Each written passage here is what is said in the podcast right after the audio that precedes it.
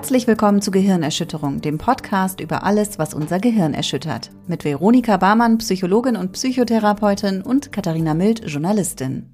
Und heute sprechen wir über Scharlatane. Der Scharlatan, die Scharlatanin. Der Duden definiert Scharlatan als jemanden, der bestimmte Fähigkeiten vortäuscht und andere damit hinters Licht führt. Und genau damit sind wir auch schon mitten im Thema.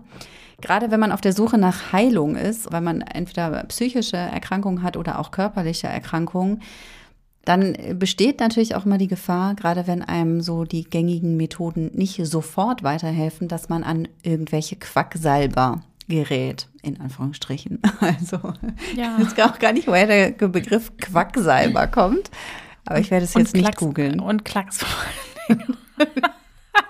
Quacksalber, ich scheitere schon an dem Wort. Und Quacksalberinnen, wollte ich nur sagen. Quacksalberinnen, ja. Genau, aber also mir ist es tatsächlich auch passiert, ich habe halt eine Fructoseintoleranz, also eine, eine Fructose-Malabsorption, wie es eigentlich korrekt heißt. Das heißt, klingt auch ein bisschen schicker. Ja, findest du? Mhm. Geht so, aber okay. Auf jeden Fall vertrage ich keine Fructose und äh, um das zu heilen, bin ich tatsächlich auch zu verschiedensten Menschen gegangen schon in meinem Leben, weil die Therapie besteht daraus, dass man halt Fructose weglässt oder sich ja. äh, Pillen einschmeißt, die leider aber bei mir auch nicht helfen, um die Fructose besser zu verdauen. Und genau, ich war also bei lauter Leuten, die halt auch, glaube ich, nur so halbwissenschaftliche Methoden angewendet haben, um mich zu heilen. Hat leider nicht funktioniert. Aber genau, also wenn man die Verzweiflung muss nur groß genug sein, dann ja. fällt man auf die unterschiedlichsten Dinge rein, ist so meine Erfahrung. Vero, woran erkenne ich denn, ob jetzt jemand wissenschaftlich fundiert ist oder ob jemand Scharlatanerie betreibt? Ja, das ist gar nicht so leicht. Also ein Pauschalrezept kann ich natürlich nicht sagen, aber genau wie du das beschreibst, ne, wenn das Leid groß ist, dann klammert man sich natürlich auch an jeden Strohhalm. Also gerade wenn zum Beispiel ne, der Hausarzt weiß nicht weiter, dann irgendwelche Spezialüberweisungen bringen einen auch nicht unbedingt voran und dann ist es eben so, dass man auch mal in Anführungszeichen über den Tellerrand hinaus guckt und schaut, wer bietet denn noch irgendwas an. Und da ist das Internet natürlich eine große Wiese, auf der viele Blumen blühen und halt eben nicht immer nur seriöse Menschen dort ihre Dienste anbieten, sondern auch viele Scharlatane einfach dabei sind. Äh, das liegt zum einen daran, dass der sogenannte Coaching-Markt riesengroß ist. Also es gibt über 35.000 Anbieter, also 35.000 Coaches quasi. Der Begriff Coach ist aber nicht geschützt. Das heißt, wenn du dann dir da jemanden suchst, dann ist das nicht jemand, der einen gewissen Standard an Ausbildung hat, sondern das ist ganz individuell unterschiedlich. Deswegen kann man auch nicht sagen, jeder, der ein Coach ist, ist ein Scharlatan. Auf gar keinen Fall. Das ist nicht so. Ich kenne zum Beispiel auch viele, die Coaching-Ausbildung gemacht haben und zu denen ich auch selber gehen würde und die in ihrem spezifischen Fach total gut sein können an deren Stelle würde ich im Übrigen auch rausflippen, wenn ich mir diese Landschaft angucken würde. Ne? Ich würde, wenn ich sozusagen mich als das Gleiche bezeichnen müsste wie 50.000 andere, die irgendwie mega den Humbug irgendwie verkaufen, das ist, glaube ich, auch nicht so schön. Und auf diesem Markt ist es eben so, dass es ganz unterschiedliche Ausbildungsgänge dafür gibt. Die reichen, das sind irgendwie über 300 Stück, die von 100, äh, von 300 Euro bis 10.000 Euro kannst du dafür deine Ausbildung ausgeben. Du kannst aber auch ohne irgendeine Ausbildung absolviert äh, zu haben, kannst du halt das Schild raushängen, dass du Coach bist. Echt? Ja, wäre das, das was für dich? Ja. Also ich würde auch zu dir gehen. Ich finde es auch tatsächlich ganz spannend. Ich habe schon mal überlegt, ob ich sowas in der Richtung mache. Ja, also Beratung und so weiter. Es gibt ja auch eine große Nachfrage. Ne? Wir haben ja auch viele Entscheidungen im Leben, die wir auch zum Beispiel früher nicht hatten. Ne? Das ist jetzt ein bisschen populärwissenschaftlich betrachtet. Ich kenne da keine Studien oder sowas, aber früher hatten wir halt viel strengere gesellschaftliche Regeln. Ne? Da hat uns die Kirche zum Beispiel viele Lebensentscheidungen abgenommen, weil das einfach klar war, wie das läuft. So, ne? Das haben wir ja jetzt oft nicht mehr und dann ist irgendwie klar, dass da mehr Orientierungslosigkeit herrscht. Und also ich wünsche mir ganz oft jemanden, der mir irgendwie sagt, guck mal, mach mal so und so, weil es viel irgendwie logischer oder so. Ne? Also ich finde, Entscheidungen treffen ist wirklich eine große Bürde im Leben. mm. Genau, mache ich jetzt so einen Podcast oder nicht? Mache ich, mach ich das Studio kaputt oder nicht? oh mein Gott, ich bewege mich nicht mehr. ich lege, ich lege jetzt meine Hand hier ganz ruhig neben mich. Für die, die nicht zuschauen können, sondern nur an den, nur an den Kopfhörern dabei sind. Vero hat gerade das Studio umgeschmissen. Ja, gut. Was jetzt nicht daran liegt, dass ich wahnsinnig ungeschickt bin, sondern dass man hier am besten auch nicht mehr atmen sollte, weil sonst alles umfliegt. Du hast mich aber eigentlich gefragt, wie man denn jetzt so einen Scharlatan erkennt. Und zwar, also was das Problem ist, dass auf dem Coaching-Markt quasi ein gemeinsames wissenschaftlich abgesichertes Fundament fehlt. Also es gibt keine Kriterien, nach denen ich googeln kann, wo ich sagen kann, was kann der denn? Ach, hat der Diplom-Coach studiert und hat danach eine Anwendercoach-Ausbildung gemacht oder wie sieht das aus? Sondern ich muss mich so ein bisschen eher auf die Lebensläufe verlassen und da sollte man eben schauen, was hat denn jemand gemacht vorher? Hat der überhaupt irgendwas studiert? Ähm, wenn ja, was? Ne? Passt das zu, zum Beispiel zu dem, was ich mir vorstelle? Also wenn ich zum Beispiel jemanden habe, der irgendwie BWL studiert hat, dann kann ich mir schon vorstellen, dass der auch in Bereichen gearbeitet hat und mir bei meinen Businessfragen weiterhelfen kann. Während wenn jetzt jemand irgendwie äh, Physik studiert hat und ich jetzt aber spirituelle Fragen habe, wobei ein guter Physiker wäre da vielleicht gar nicht so von der Hand zu weisen. Aber vielleicht ja. Pferdewirtschaft. Eins ja, unserer genau. Lieblingsfächer. genau, eins unserer Lieblingsfächer. Wenn jetzt einer Pferdewirtschaft studiert hat, genau, dann würde ich vielleicht nicht so mit spirituellen Fragen kommen. Wobei, da sagst du ja, was, ne? Ja, gerade, gerade so Business Coaches, ähm, so Führung ist ja ein ganz großer Markt entstanden, so Pferdetrainings quasi, weil man einfach gesagt hat, wer ein Pferd führen kann, auch der wird es vielleicht auch mit 100 Mitarbeitern aufnehmen können, was ich sehr gut nachvollziehen kann. Ganz ja. ehrlich, wer mit einem Pferd klarkommt, der sollte Präsident werden, ey. genau, also auf den Lebenslauf kann ich achten. Was haben die vielleicht studiert? Wie ist so der Werdegang gewesen? Dann sollte es sein, je spezialisierter jemand ist, umso mehr Hinweise gibt es eigentlich darauf, dass das auch eher seriös ist. Also wenn zum Beispiel jemand schon seit 40 Jahren Paarberatung macht, dann gehe ich davon aus, dass er dann in dieser Berufsausübung eben Expertise anhäufen konnte. Also es sollte halt einfach nicht so sein wie bei so einem Essensbestelldienst, der halt Döner kann, Pizza, Chinesisch oder was weiß ich was. Äh, da werde ich auch immer skeptisch und denke mir so, hm, keine Ahnung, das kann ja jetzt nicht richtig geil sein, was er da an Essen verkauft. Und ein bisschen so ist es eben auch bei einem äh, Coaching. Ich sollte eben gucken, was kann der denn? Wenn der alles kann, ja, Business Coaching, Work-Life-Balance, Erziehungscoach, Sport, Ernährung, bla bla bla, dann sollte ich irgendwie schon mal ein bisschen hellhörig werden, zumindest. Mhm. Also kann ja auch sein, dass das irgendwie der letzte Renaissance-Mensch ist, der irgendwie alle Ausbildungen hat, aber das wirkt erstmal nicht so seriös. Dann ist es so, es ist wichtig, deswegen das sind vielleicht auch persönliche Faktoren, dass ich eine vertrauensvolle Beziehung aufbauen kann. Also das kann man tatsächlich in Studien nachweisen, dass Coaching umso wirksamer ist, umso besser die Beziehung zu meinem Coach ist. Dann ist es wichtig, dass der Coach meine Bedürfnisse in den Vordergrund stellt. Also das ist zum Beispiel auch ein großer Unterschied zur Psychotherapie. Da geht es eben darum, gewisse Schritte zur Behandlung einer Störung zu vollziehen und nicht so sehr, was eigentlich meine Wünsche sind. Das ist in einem Coaching anders und darauf sollte ich auch schauen, ob der darauf eingeht und ob der ja das dann auch liefern kann, quasi, was ich mir vorstelle. Es sollte am besten so sein, dass das eine Art von Kompetenzvermittlung ist, die da stattfindet. Also, das ist auch ein sehr, sehr wichtiger Punkt. Es sollte eher eine Hilfe zur Selbsthilfe sein.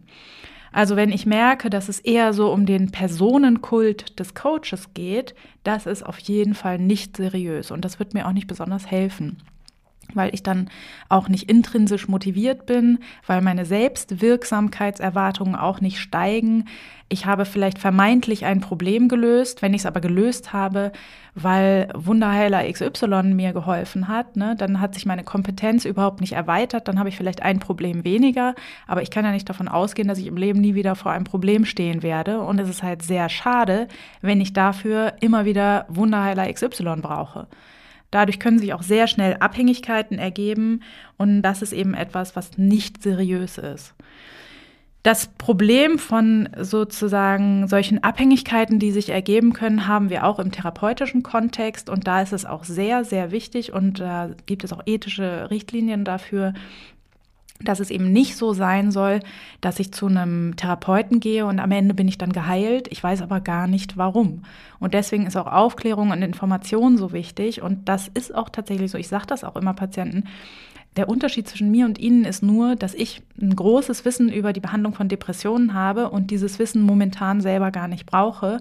Sie brauchen das aber. Und was hier stattfindet, ist ein Wissenstransfer. Und das ist eben seriös. Also wenn ein Coach sagt, ich kann dir hier Techniken vermitteln und mit denen kannst du deine Probleme lösen, das klingt nach einer seriösen Angelegenheit. Jetzt ist es ja so, dass diese Leute aber schon auch ja, einfach wahnsinnig erfolgreich sind. Ne? Also, also obwohl es ja auch so, so viele in Deutschland gibt, haben, glaube ich, viele nicht so die Probleme, da an Kunden und Kundinnen zu kommen. Warum funktioniert das denn so gut?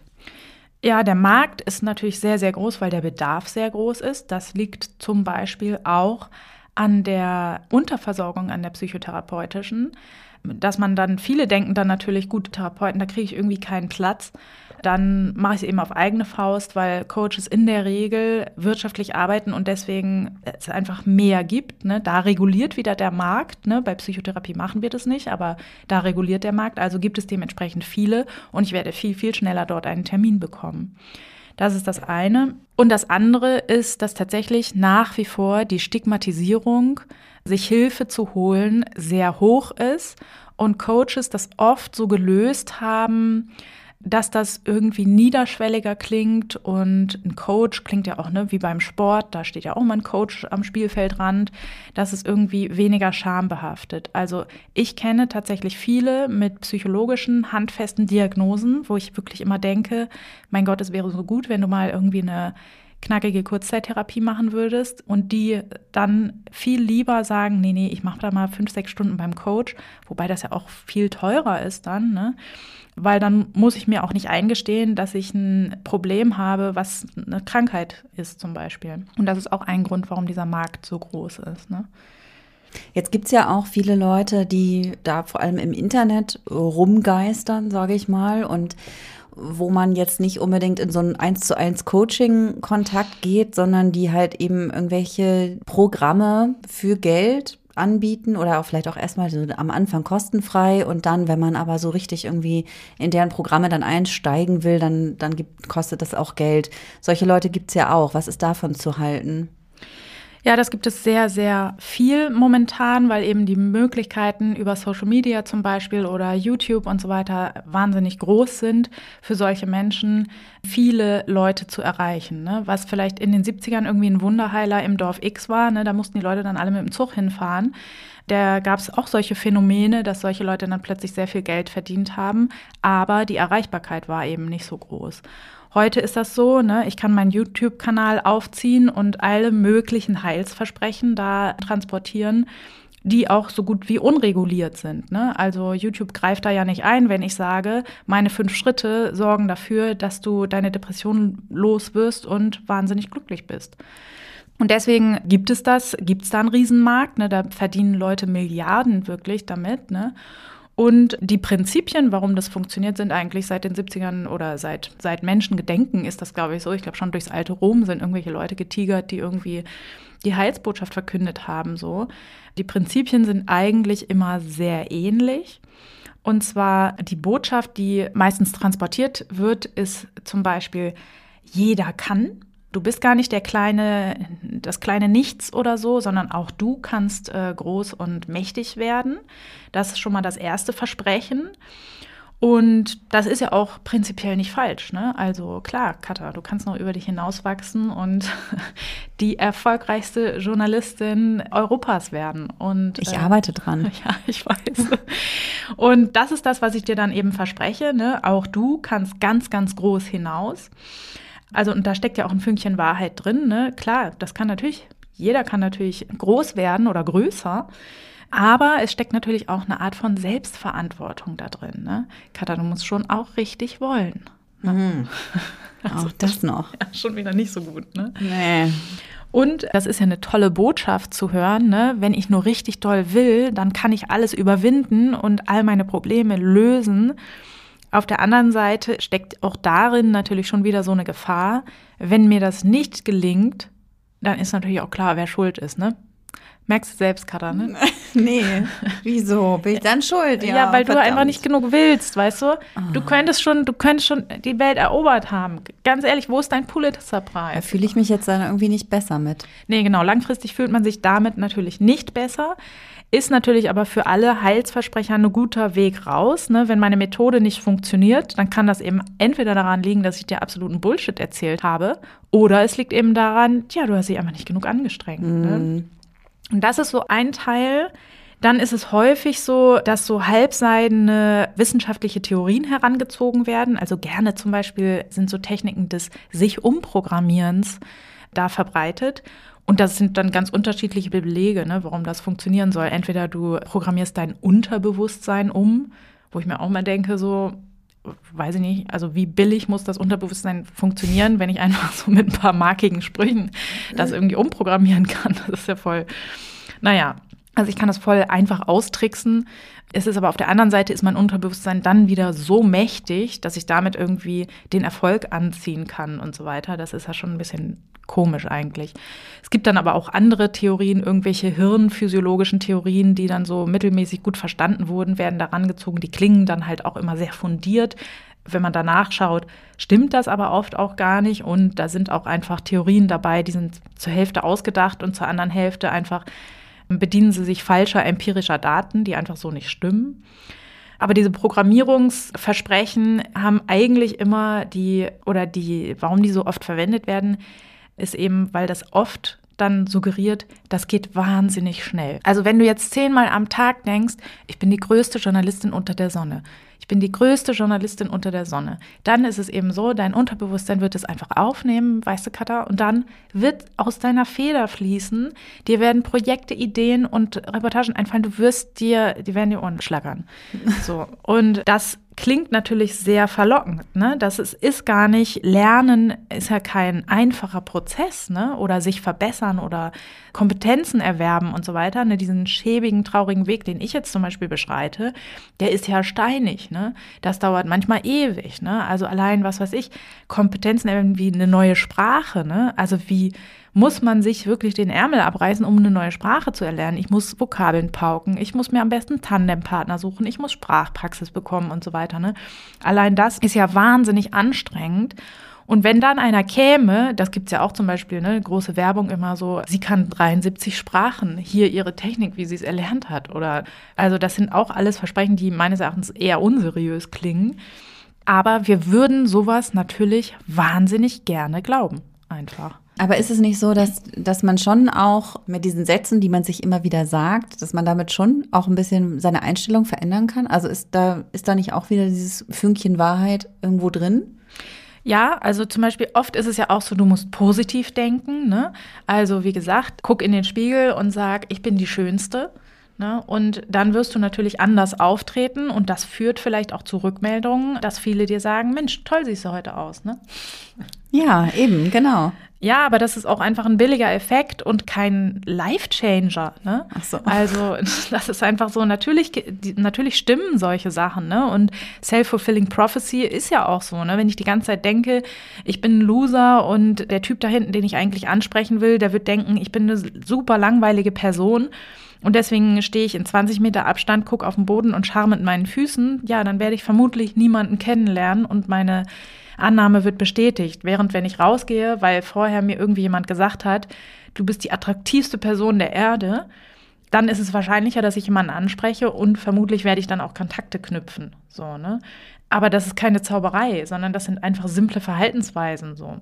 Und in diesem Gedanken, positiv denken führt, also diese Verknüpfung führt automatisch zum Erfolg. Da liegt natürlich eine große Gefahr drin. Ne? Also das kann man ja den Leuten auf Moria mal sagen. Ne? Also ihr müsst einfach mal positiv denken. Was ist da los bei euch? Ist irgendwie ein bisschen blöd gelaufen da, seit sie dann nicht mehr so an ihren Erfolg geglaubt haben. Ist natürlich Quatsch. Ne? Mhm. Aber könnte man jetzt auch sagen, okay, äh, hilft jetzt vielleicht nicht wirklich, aber ist vielleicht auch nicht schädlich? Ja, häufig wird dann mit so Autosuggestionen gearbeitet, ne? dass ich zum Beispiel sage, ich liebe mich selbst. Aber die sind, und das sind auch Methoden, also solche Affirmationen und so weiter, die sind auch wirksam. Aber der große entscheidende Faktor ist halt, die sind ja nicht individualisiert. Ne? Und also ich weiß nicht, mach du mal jetzt die Augen zu und sag, ich liebe mich selbst. Ich liebe mich selbst. Und von 0 bis 100, wie doll trifft denn das zu jetzt in diesem Moment? Also 50? ja, genau. Ja, das ist aber komisch. Sag das dann mal ja, ich, muss das, ich muss das doch jetzt mal vielleicht erst mal drei Wochen lang jeden Tag sagen, fünfmal, damit es hilft. Ich liebe mich selbst. Trifft ja. immer leider noch nicht so. Echt komisch. ja, das liegt vielleicht daran, ne, dass häufig diese Sprüche oder diese Suggestionen einfach viel zu hoch gegriffen sind. Ne? Also, wie wäre es denn, wenn man erstmal okay mit sich wäre? So. Also Menschen, die zum Beispiel von starkem Selbsthass getrieben sind, das trifft jetzt auf uns nicht unbedingt zu, aber das ist ja auch möglich. Da ist die Affirmation, ich liebe mich und ich bin ein wunderschöner, wertvoller Mensch, halt einfach absoluter Kokolores. Das wird niemandem in, aus so einer Position heraus möglich sein, das nachzuempfinden. Und das muss es mindestens sein. Ne? Ich muss das mindestens hinkriegen. Also was weiß ich, wenn es jetzt um äh, Selbstliebe geht, dann kann ich irgendwie sowas sagen wie, ich finde mich total okay. So, das würde ich tatsächlich, ja, an guten Tagen finde ich mich okay, das stimmt. Und wenn ich mir das öfter sage, dann können sozusagen diese Tage mehr werden. Das glaube ich auf jeden Fall auch, dass das stimmt. So, das können wir ja mal machen bis zum nächsten Mal, ne? Ich finde mich total okay. Oder was wäre deine? was wäre dein Satz? Ja, ich bin zufrieden mit mir selbst. Ja? Mhm. Ja, dann machen wir das mal. Wie, wie wollen wir es abmachen? Morgens, mittags, abends? Ich hoffe, ich denke daran. Ich, so wie ich uns kenne, haben wir nach, dem, nach der Aufnahme dieser wieder Folge alles vergessen. komplett vergessen, worüber wir gesprochen haben. Und jegliche ja. äh, Vorsätze sind wieder komplett in Vergessenheit geraten. Ich erinnere nur an unsere Folge über Stress. Was wollten wir da ja, was wollten wir da nochmal machen? was war es nochmal? Achso, da sollte ich super zufrieden mit der Folge sein. Ja, ist mir gar nicht geglückt. Aber ist mir gar nicht geglückt. Siehst du? Ja gut, wir können uns das ins Handy einspeichern. Ach so. Na gut. Genau. Okay, wir versuchen das. An sich ist es so, dass solche Techniken auch helfen können. Oft arbeiten solche Art von Live-Coachings auch zum Beispiel mit Visionen. Du musst dir das genau vorstellen. Und das ist zum Beispiel auch eine Technik, also das Imaginieren von dem Erreichen von Zielen, das ist schon auch, hat sich auch in Studien erwiesen, dass das wirksam sein kann. Da gibt es tatsächlich auch eine Technik, die ich öfter in der Praxis anwende und also in meiner Praxis anwende. Da wurde mir rückgemeldet, dass keiner weiß, ob ich damit meine Praxis meine oder an sich in der Praxis mache ich das. ah. Ja, in ich deiner Praxis. Genau, ich, ich wende das in meiner Praxis an. Das können wir mal machen. Und zwar, Katha, du schlägst jetzt die Augen auf. Stell dir das bitte mal vor. An einem Tag in fünf Jahren. Und bis dahin sind alle Dinge zu deiner Zufriedenheit gelaufen. Also wenn du jetzt sagst, ich mache die Augen auf und bin geblendet von den Diamanten, die ich mir alle an die Wand geklebt habe, weil ich so ein heftiges Schloss habe und so weiter, sagen wir mal im realistischen Rahmen. also alle Entscheidungen und alle ja, Möglichkeiten, die es so gibt, sind zu deinen Gunsten verlaufen und du würdest in fünf Jahren deine Augen aufschlagen. Was würdest du denn dann um dich herum sehen? Können wir nicht lieber zehn Jahre nehmen? Ja, echt? Weil viele finden den fünf, ich finde auch persönlich den fünf Jahreszeitraum finde ich voll der, ist ja total klein. Was? Ich finde den ja voll nicht, riesig. Da bin ich ja nicht viel weiter als jetzt. Äh, was? Nee, ich denke immer in fünf Jahren, ey, keine Ahnung, da bin ich bestimmt tot oder so. Ich, ich kann mir da bitte? Ja, keine Ahnung, aber ich meine, fünf Jahre. Das ist aber düster. Das ist doch ewig. Ehrlich gesagt sehe ich mich in fünf Jahren genau da, wo ich jetzt bin. Ist das traurig? Nee, du kannst ja sagen, du bist am Zenit angekommen, bist einfach nee. absolut happy. Nee, aber ich glaube. Ja, gut, dann können wir es ja machen. Wie wäre es denn in zehn Jahren dann? Ja, in zehn Jahren. Und was muss ich jetzt beschreiben? Wie dein Tag dann aussieht. Du machst die Augen auf, was siehst du? Wobei am liebsten wären mir 15 Jahre. Dann kann ich so die Kinder aus dem Haus. Raus. Kata, es läuft wirklich Bombe. Also ich glaube, du bist absolut gesichert gegen Scharlatane. Weil wenn dir einer mit so einer billigen äh, Visionsaufgabe kommt, ja, dann fängst okay. du erstmal an zu hinterfragen, ja, wie fünf Jahre, was heißt denn das? Wieso denn nicht zehn, wieso denn nicht 15? da hätte schon jeder äh, Chakra-Coach hätte schon irgendwie entnervt die Bühne verlassen. ja, gut. Also tatsächlich sehe ich mich relativ ähnlich wie jetzt, so in meinem familiären Umfeld, hoffentlich etwas weniger gestresst als jetzt und vielleicht beruflich etwas erfolgreicher als jetzt. Aber ansonsten ist das, glaube ich, ja, und mein langfristiger Plan ist halt deshalb so 15 Jahre, ist so das Ziel, auf das ich hinsteuere. Weil mein Plan ist halt in 15 Jahren wieder nach Finnendorf zu ziehen. Ah ja.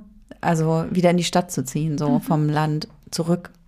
Ich meine, ich weiß auch nicht, ob ich das in 15 Jahren dann tatsächlich mache, aber ja, ne? Und da ist es eben wichtig, dass du dir das so konkret wie möglich ausmalst. Ne? Also, wie sieht denn dein Haus aus dann in Findorf? Wie selbstständig sind denn die Kinder zum Beispiel? Du hast jetzt zum Beispiel gesagt, beruflich erfolgreicher. Was heißt das denn konkret für dich?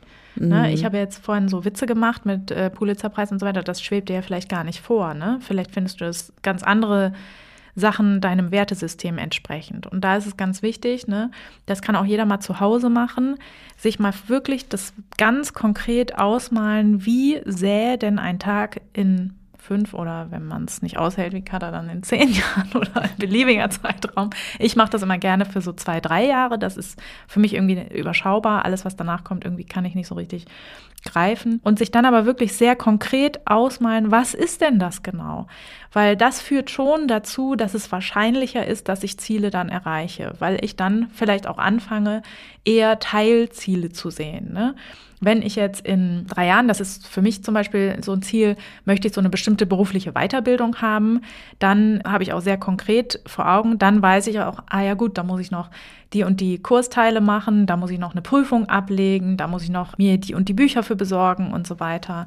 Und das führt natürlich auch dazu, dass ich viel wahrscheinlicher dann die Sachen umsetze. Deswegen, ich finde die Technik gar nicht so schlecht, weil wir oft mehr so vage Vorstellungen haben, das Leben soll halt irgendwie schöner werden oder was. Das ist aber, ja, kann, klappt natürlich auch, ne, oder kann auch klappen, aber wahrscheinlicher wird es, wenn ich quasi mehr Gestaltungsraum mir erarbeite. Ja, krass, ey, du bist da total organisiert und strukturiert so, ne, was deine Zukunft angeht. Finde ich total krass. Ja, tatsächlich ist das so. Heftig. Und ähm, aber es ist auch so, ich habe jetzt nicht ohne Grund dich gefragt, weil ich wahnsinnig ungern darüber spreche. Ich habe das immer total konkret im Kopf und auch wirklich recht detailliert so. Aber ich traue mich immer nicht, das auszusprechen, weil ich denke, ey, wenn ich das sage. Dann musst du es ja machen. Nee, dann, nee, nee. Ach so, nee, ich denke, dann, so, dann, dann, dann wird es auf jeden Fall nichts, weil dann hört irgendwie quasi, was weiß ich, das Universum, das Schicksal hört das dann und hackt mir auf jeden Fall da irgendwie zwischen. Deswegen, ich mache immer ganz leise, heimliche Pläne. Es klingt jetzt, als wärst du tatsächlich also anfälliger für Scharlatane als ich. Das Schicksal kommt und hackt dir das. Ja, nee, nee, ich bin einfach wahnsinnig abergläubisch. Ja, aber jetzt, wo du das gesagt hast, ist mir das äh, tatsächlich nochmal bewusst geworden, dass ich nämlich auch echt ein Freund davon bin, keine Pläne zu machen. Also ich genieße auch dieses Freiberufler-Dasein ja sowieso, ne? Mhm. Und halt aber auch, also die Möglichkeit halt auch zu haben, in fünf oder zehn Jahren halt zu machen, was ich will. Und worauf ich dann halt gerade Bock habe, das weiß ich doch jetzt noch nicht. Was? Ja, echt? Bei mir ist es eher umgekehrt. Ich könnte dir jetzt auch, ich glaube, zehn verschiedene Fünfjahrespläne darstellen es ist eher so, dass ich auf so viele Sachen Bock habe, dass ich immer, ich, ich muss mich halt irgendwie entscheiden. So, ich kann ja nicht alles machen, so, ne? Aber alleine, ey, wenn ich mir so, oh, da kriege ich immer die Krise. Manchmal aus Quatsch lese ich manchmal so Vorlesungsverzeichnisse. Ey, weißt du, was für geile Studiengänge es jetzt neu gibt? Die könnt ihr alle, könnt ihr alles losstudieren, irgendwie so. Hebammenwissenschaften, wie geil ist dieser Studiengang, bitte? Ja, das ist Oder, cool, ne? Äh, es gibt zum Beispiel in Breslau, ist das Nazi, wenn man das sagt? In, wenn du Breslau sagst? Ja, weil äh, das ist ja nicht polnisch ausgesprochen. Ich meine, wir sagen ja auch Paris und nicht Paris. sagst du, sagst du jetzt Landen? Ja, weil da habe ich noch nie drüber nachgedacht. Das stimmt natürlich. Okay, es gibt auf jeden Fall in Breslau einen total geilen Studiengang und zwar äh, irgendwie so praktische Medizin. Und die ist halt total, das ist total anwendungsbezogen und so weiter. Naja, gut, egal. Ich kann jetzt stundenlang über geile Studiengänge, Sexualwissenschaften in Berlin will ich auch noch studieren und so viele Sachen. Ja, klar, ich meine, also solche Dinge, also dass ich das alles machen könnte, aber gut, naja, tatsächlich habe ich das inzwischen verabschiedet. Ich habe lange Zeit auch überlegt, ob ich nochmal irgendwas studiere, aber das habe ich verworfen. Das mache ich nicht mehr. Also darüber mache ich mir keine Gedanken mehr. Ich bin jetzt angekommen, weißt du, in meinem Freiberufler-Dasein mit all diesen 100 Millionen Möglichkeiten bin ich jetzt angekommen. Ist alles gut. Ja, das ist auch, auch, ist auch mega. Ja, dann bist du vielleicht nicht so anfällig für so einen Life-Coach. Ähm, ja, wobei doch in manchen Dingen schon mal ja auch, also ja, mhm, doch, dein, doch. Dein spirituelles Ankommen ist vielleicht noch nicht ähm, ja, vollzogen. Genau. So. Äh, was war deine Frage? Ich bin völlig drüber weggekommen. Wovon reden wir noch? Was war das Thema? Ach so, genau, warum das funktioniert oder ob das nicht auch helfen kann. Ja, das kann auch helfen, genau. Aber es muss halt individualisiert sein. Ja, und also die Frage ist ja auch, ab welchem Punkt wird es dann tatsächlich gefährlich? Genau. Und ja, da habe ich halt auch die Erfahrung gemacht, das geht dann auch plötzlich schneller, als man denkt. Ich war bei so einer Frau, die mir dann so, so Medikamente, naja, Nahrungsergänzungsmittel. Ja, auf jeden also Fall so Nahrungsergänzungsmittel, Zeug. weil die unterliegen nämlich keinen Bestimmungen, deswegen vertickt die nämlich jeder Hammel inzwischen. Genau, und die wollte mir das andrehen und dann fand ich so, ja, naja, gut, irgendwie, wenn es jetzt hilft, die Fructoseintoleranz, also muss ich jetzt erstmal meinen, meinen Bauch wieder irgendwie, also meinen, meinen Darm ins Gleichgewicht bringen, ne? Mhm. ist ja klar. Und dafür muss ich jetzt erstmal hier irgendwelche Mittelchen einnehmen. Ich glaube, die Idee war, erstmal muss der Darm oder der Organismus runtergefahren werden, damit er sich mal wieder richtig beruhigt. So, ne? Mhm. Und dann fangen wir die Aufbaukur an, sozusagen. Dann nehmen wir das Mittelchen und das Mittelchen und das noch oben drauf. Naja, und übrigens kostet das 50 Euro. Also jetzt so das ja. eine Mittelchen, was ich dann, mit dem ich dann angefangen habe. Das habe ich mir auch tatsächlich bestellt über so einen komischen Versandhandel. Mhm. Und was mich schon stutzig gemacht hat, ist, dass sie in der ersten Stunde, bei in der ich bei ihr war, schon gesagt hat, und übrigens, da kannst du dir auch ein ganz tolles Nebengeschäft mit aufbauen. Ich dachte so, hä? Mhm. Ich habe doch jetzt gar ja, keinen Bock, irgendwie äh, mir ein Nebengeschäft aufzubauen. Ich wollte eigentlich geheilt werden. Ja. So, das war der Plan. Aber nein, weil das ist nämlich halt, wie ich dann später herausgefunden habe, ist es einfach wahnsinnig teuer, sich all diese Mittelchen zu kaufen und einzuwerfen. Und dann vor allem macht man das ja nicht nur drei Monate und dann ist man fertig, sondern man macht das sein ganzes Leben lang. Und dann bin ich in so Gruppenchats aufgenommen worden. Und dann habe ich halt mitgekriegt, okay, die Leute, die da drin sind, die behandeln nicht nur sich selbst, die behandeln ihre Kinder, die behandeln ihre Partner, mhm. die behandeln ihre Haustiere, ohne mhm. Witz. Für meinen Hund hat jetzt das und das. Was kann ich da geben? Und dann kamen alle mit ihren Empfehlungen und so weiter und so fort. Und das ist halt so eine Art Schneeballsystem. Ja. Sie verdient dann nichts. Nee, wenn ich einkaufe, verdient sie noch nichts. Aber wenn ich wenn du verkaufst. Wenn ich verkaufe, mhm, wenn ich ja. Leuten verkaufe, dann verdient sie. Ja.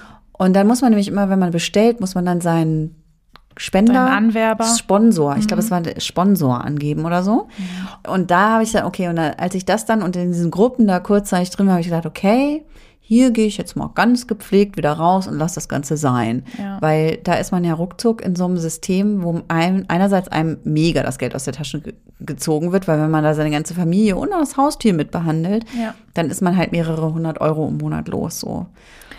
Ja, das gibt es häufig, ne, dass solche Systeme sich da aufbauen, weil das natürlich wahnsinnig lukrativ ist für die zwei, drei People, die ganz oben stehen. Für den Rest in der Regel natürlich nicht, kann man ja auch nachrechnen. Gibt ja mathematische Modelle, die man sich da, die man, wie man das nachvollziehen kann, dass das natürlich kein Perpetuum mobile ist, wo irgendwie, äh, was weiß ich, Geld generiert wird oder was. Die drucken, drucken ja keins. Aber das ist natürlich klar, dass mit solchen einfachen Versprechen, ne, ja, das wirkt aber, das heilt dich jetzt, ne, ähm, ist natürlich viel Geld zu machen. Das ist ja in der Regel, ist das einfach, ne, diese ganzen Mittelchen einnehmen, das ist ja easy, ist ja schwieriger, eine komplexen Diät zu folgen zum Beispiel, wie du ja auch weißt. Ne? Mhm. Und dann ist das natürlich eine einfache Lösung, die da dargeboten wird. Und was sozusagen solche Heilsversprechen trägt, ist natürlich der Placebo-Effekt. Ne?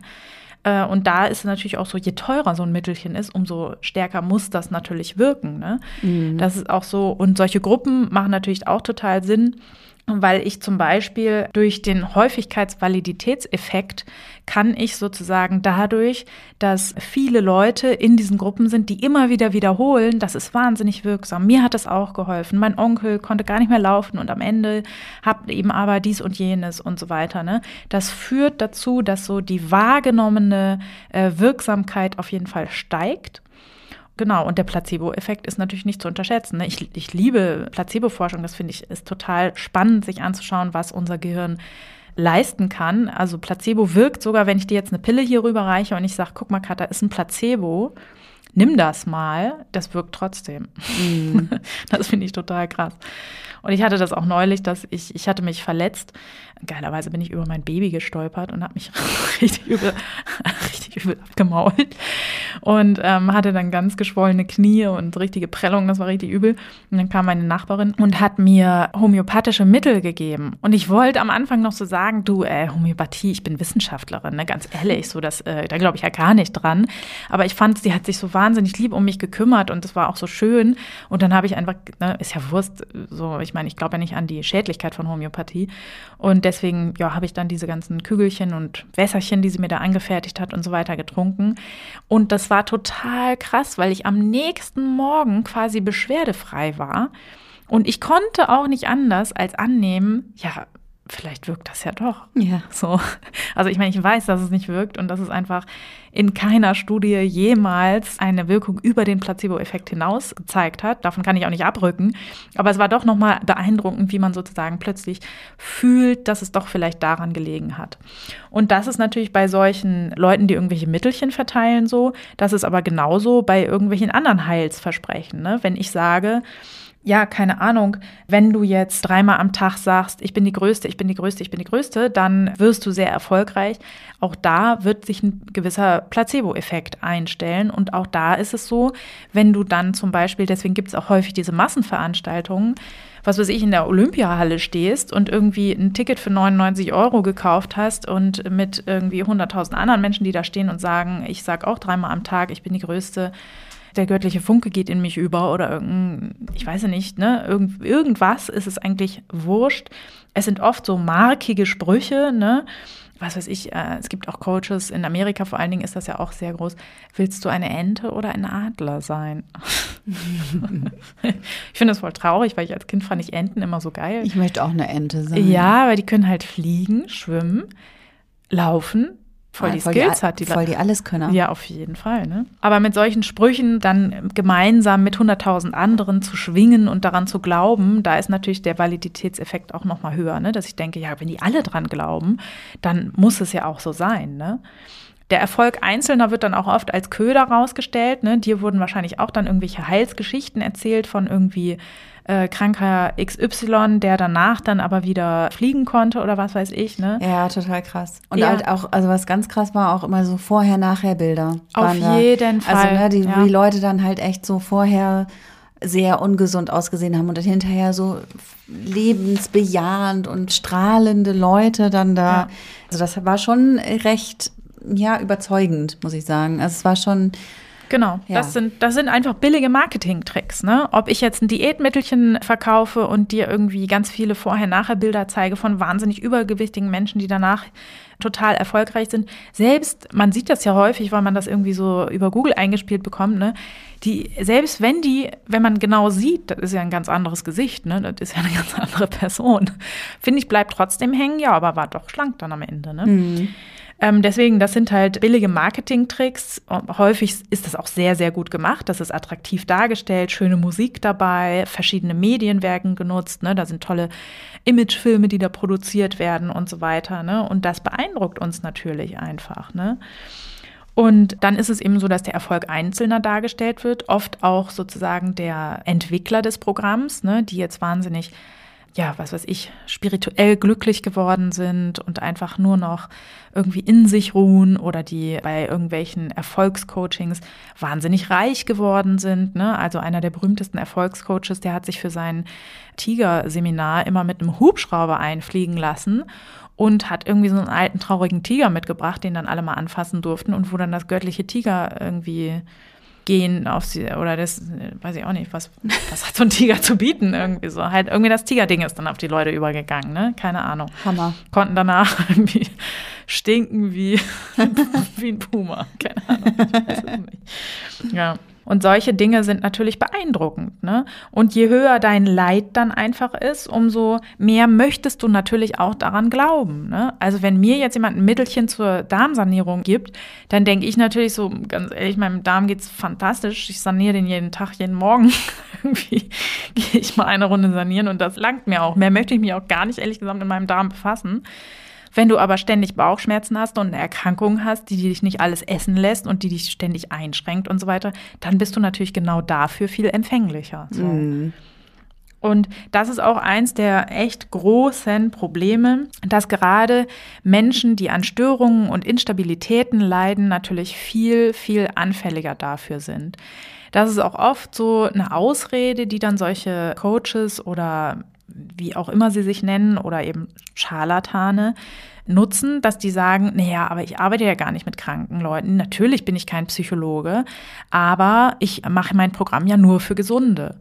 Ja, wenn ich aber, äh, was weiß ich, vor 50.000 Leuten spreche, kann ich natürlich nicht garantieren, dass dann nur Gesunde sitzen. Und die Chance ist sehr unwahrscheinlich, weil natürlich irgendwie jemand, der schon die Erleuchtung gefunden hat und mit seiner Familie und seinem Job irgendwie happy ist und stabil ist, der wird wahrscheinlich nicht sich auf den Weg machen zu irgendeinem Wunderheiler, ne? Mhm. Sondern das sind oft Menschen, die eben eher eingeschränkt sind.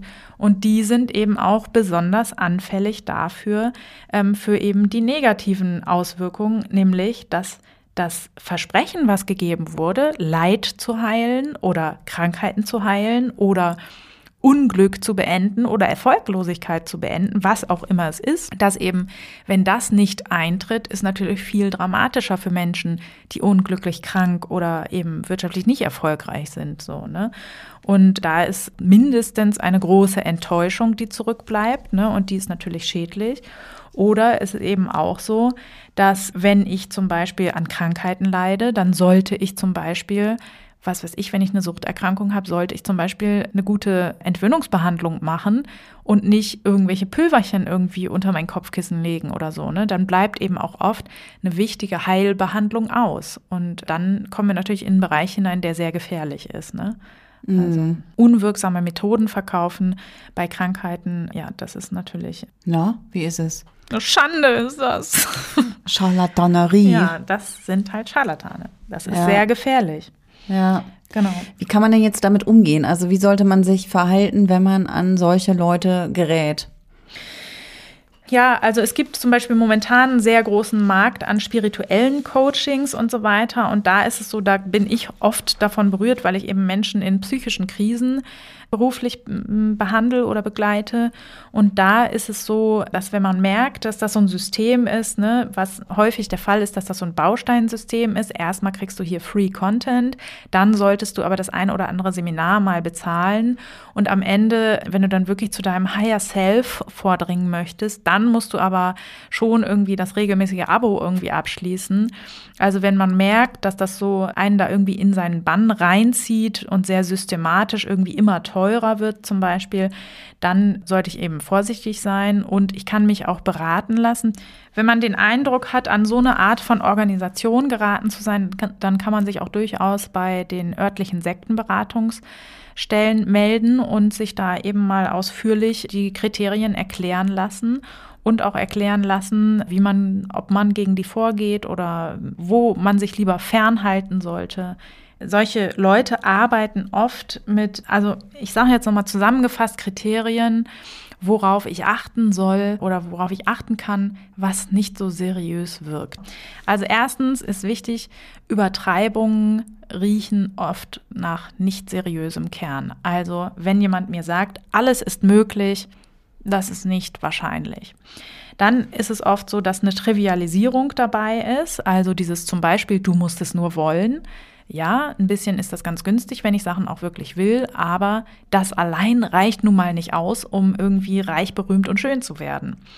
Dann solche markigen Sprüche haben wir schon gesagt, ne? Du bist es dir wert oder irgendwie sowas, ne? Das ist Marketing und das ist nicht seriös. Und oft sind auch falsche Behauptungen dabei. Also zum Beispiel, je mehr du liebst, was du tust, umso wirtschaftlich erfolgreicher wirst du auch damit. Das kann man ja einer Krankenschwester im Dreischichtsystem mal sagen. Ne? Die liebt in der Regel auch ihren Job ne? und verdient damit ein Abel und ein Ei in diesem Land. Ne? Und deswegen, das ist natürlich einfach eine falsche Behauptung, die sich auch überhaupt nicht belegen lässt. So, ne? Und dann ist es oft so, dass so Übungen eine Rolle spielen, also quasi die so Entertainment-Charakter haben. Zum Beispiel kann ich dir jetzt sagen, Katha, glaubst du mir nicht, dass wenn du nur dran glaubst, dass du dann Berge versetzen kannst? Dann zeige ich dir mal hier, nimm mal dieses Pendel. So, und das hältst du jetzt eine Weile ruhig, dass das ruhig ist und nicht so schwingt. Und jetzt denkst du bitte mal ganz stark, schwinge vor und zurück. Und jetzt Ich sehe schon von hier, es schwingt vor und zurück. Und jetzt denkst du bitte, schwinge von rechts nach links. Von rechts nach links. Das funktioniert. Oh mein Gott. Ätzend, du, bist, oder? du bist ein Scharlatan. Ja, mein Gott, ich bin Wunderheiler. du bist Hallo? eine Scharlatanin. Ich bin natürlich ein Wunderheiler und kein Scharlatan. Alter Schwede. Ja, krass, ne? Und das ist halt eine super simple, rationale Erklärung kannst du dafür geben. Ne? Es sind natürlich unsere Gedanken, die unsere Muskelimpulse steuern und die führen dazu, dass dieses Pendel eben diese Mikroimpulse, die wir nicht richtig wahrnehmen, bewegt. Ne? Und es ist nicht, dass du Kraft deiner Gedanken irgendwie jetzt auch zum Beispiel dieses Studio mal fixen könntest. Das fände ich ganz schön. Denk doch bitte mal, dass dieses Ding hier stehen bleibt. Pass auf, Achtung. Jetzt, wo du so viel geübt hast, deine Gedanken einzusetzen, wäre das ganz gut. Ja, ne? Naja, und das ist halt ein, ein simpler Effekt, den man aber eben wie so eine Art Taschenspieler-Trick einsetzen kann, dass man eben sagt, ne, hast jetzt ja gesehen, was mit deinen Gedanken möglich ist. Und jetzt überleg dir mal, Katha, wenn du jetzt überlegst gleich, ich will reich und übermäßig reich werden. So, was kannst du damit erreichen? Und natürlich nichts. Ne? Ist einfach Quatsch. Ach so, schade. Ich kann so mal ein paar gute Geschäftsideen in der Zeit haben dachte, und die umsetzen. Ich dachte, du zauberst jetzt noch einen geilen Trick aus dem Hut. Genau, und hier ist eine Million Euro. Just for you. Nee, ist nicht halt, ne? Also, das ist halt wichtig. Ich weiß nicht, ob man das sagen kann, aber von nichts kommt halt nichts.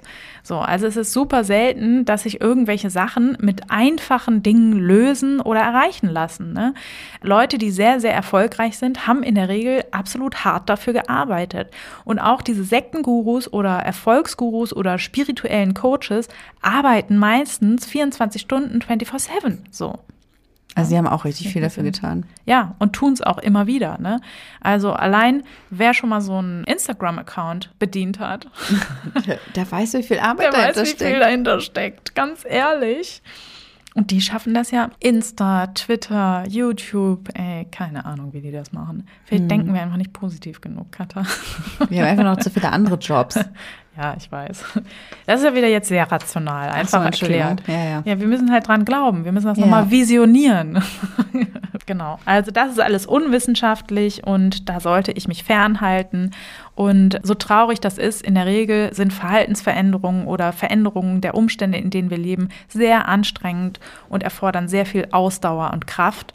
Und jeder, der was anderes erzählt, ist ein Scharlatan. Ganz ehrlich. Okay. Das ist sehr schade, aber gut, dann wissen wir, wissen wir das wenigstens auch. Genau. Was auch wichtig ist, ich sollte gut auf mich aufpassen. Auch während zum Beispiel eines Coachings sollte ich genau immer schauen, will ich das gerade, was hier passiert, oder will ich das nicht? Weil ein sehr weit verbreitetes Phänomen ist einfach, dass der Coach eben wissentlich oder unwissentlich auch oft eben Türen aufmacht oder Schubladen aufreißt mit sehr verletzlichen Inhalten, mit denen ich vielleicht nicht umgehen kann und die er eben auch nicht, weil eben dazu dann eben wiederum das Fachwissen fehlt, die er eben nicht innerhalb dieses Coachings dann wieder in diesem Prozess eben die schließen kann. Und dann stehe ich eben da und habe viele Probleme, die ich vorher vielleicht nicht hatte oder die ich besser im Griff hatte. Und dann habe ich ein behandlungsbedürftiges Problem. Ne? Dann ist es wichtig, sich auch wirklich professionelle Hilfe zu suchen. Und es wäre auch wichtig, während des Coachings kann man dann zum Beispiel auch wenn man die Kraft dazu hat, einfach sagen, nee, da will ich jetzt nicht drüber reden. Nee, ich habe sie für was anderes beauftragt und da möchte ich jetzt auch nicht rangehen. Das ist die Frage, ob man das immer schafft und ob man auch in dem Moment mitschneidet, dass einem das gerade so unangenehm ist. Deswegen das vielleicht nochmal so ein Hilfsmittel, dass man währenddessen sehr genau darauf achtet, wie geht's einem gerade, wie ist das Gefühl, ist mir das unangenehm, möchte ich am liebsten, dass der gar nicht mehr weiterspricht und dass ich dann eben auch darauf höre und nicht sozial erwünscht reagiere und sage, Mensch, das ist ja toll, was Sie da machen, sondern gegebenenfalls halt auch sage, das passt mir gerade nicht, das möchte ich jetzt nicht. Ja. Also zusammenfassen können wir, es gibt wahnsinnig viele Coaches in Deutschland. Was hast du gesagt, 30.000? 35.000. 35.000 Coaches in Deutschland und keine einheitliche Ausbildung dafür. Das heißt, man muss echt sehr, sehr gut aufpassen, an wen man da gerät und dass das jemand ist, der oder die Plan hat von dem, was er oder sie tut. Also schaut genau hin und guckt, was die machen. Vero hat es eben noch mal sehr schön zusammengefasst. Ja, ich finde es halt total nachvollziehbar, dass man gerade, wenn man auf der Suche nach Heilung ist, also dass man einfach dazu neigt, sich gerade Methoden, die schnell und einfach klingen, dass man ja. da einfach sehr zugewandt ist und dass man die dann auch einfach gerne ausprobieren will und einfach auch hofft, ah, vielleicht geht's mir damit viel besser und so. Ich finde das total nachvollziehbar.